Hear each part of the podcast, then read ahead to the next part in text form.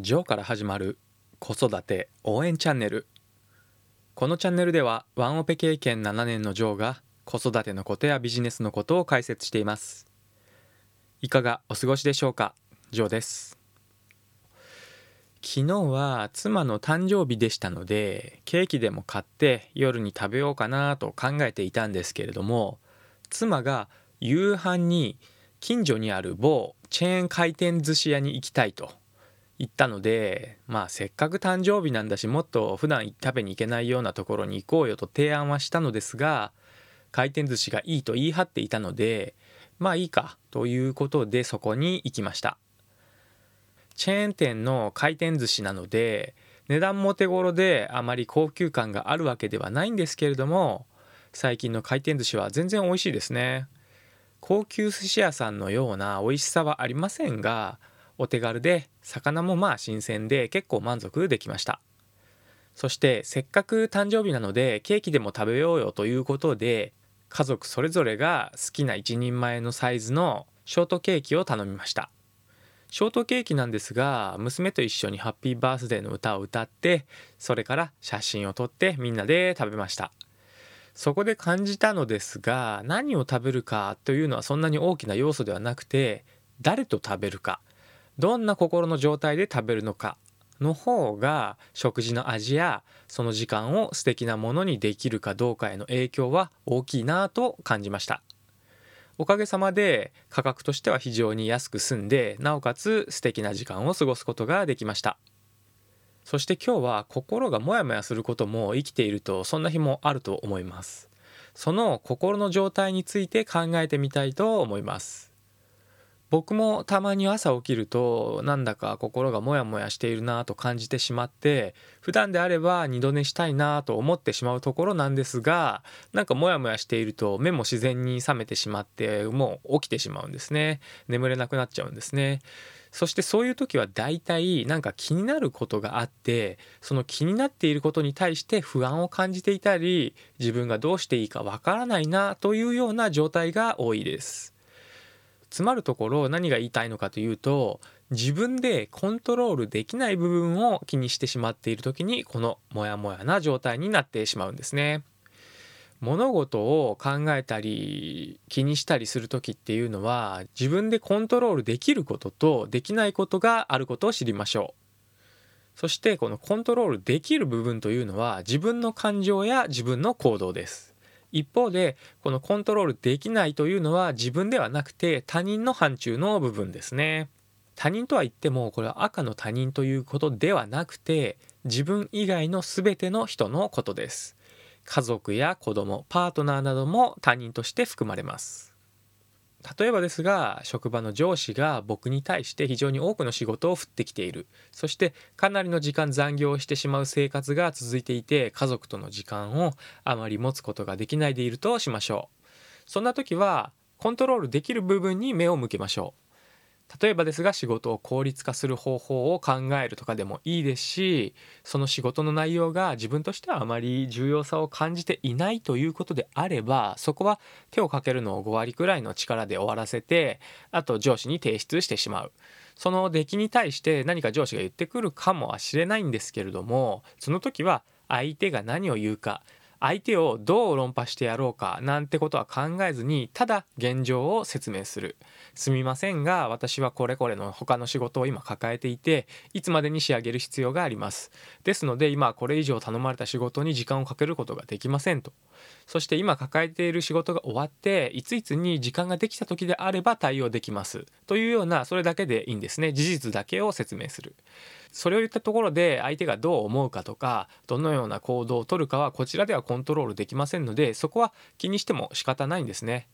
またこれはどんな時でも自分のやっていることを大切にして相手この時は上司ですけどものことをないがしろにしなさいということでは決してありません。その頼まれた仕事があまり重要だと感じていない場合と言いましたのでこの優先順位をつけた上での話ですね。コントロールできることそしてできないことと同時にその重要性重要であるかそれとも重要でないかということも判断する必要があるんですね。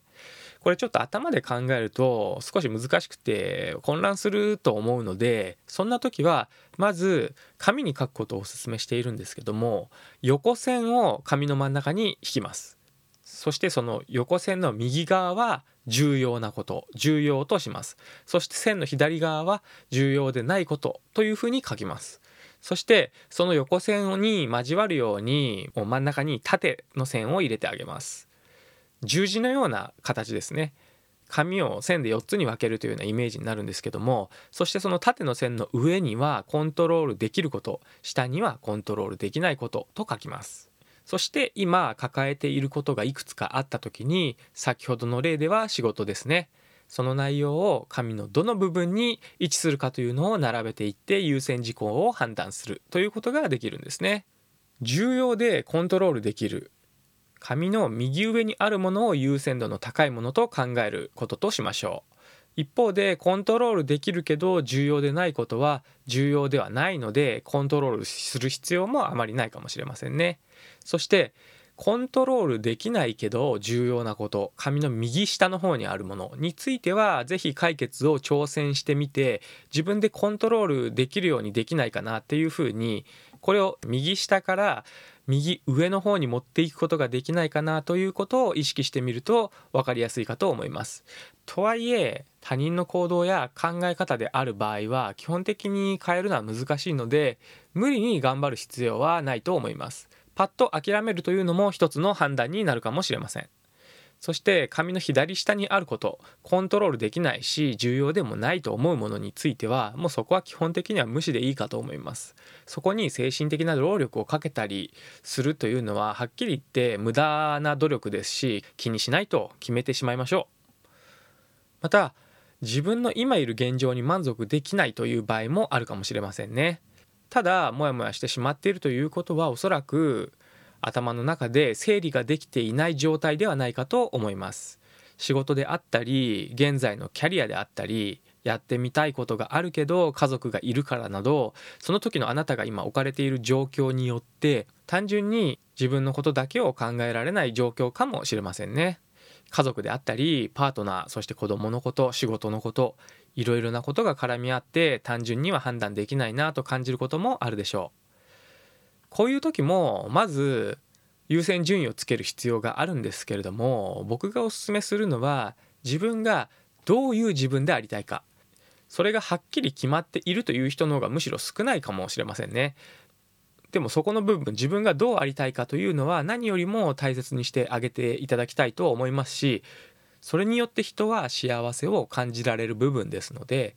自分自身との対話をじっくり行って時間を取るといいかと思います。はっきりとした答えが出てこない人は子どもの頃の夢は何だったのかとかどんな大人になりたかったのかとか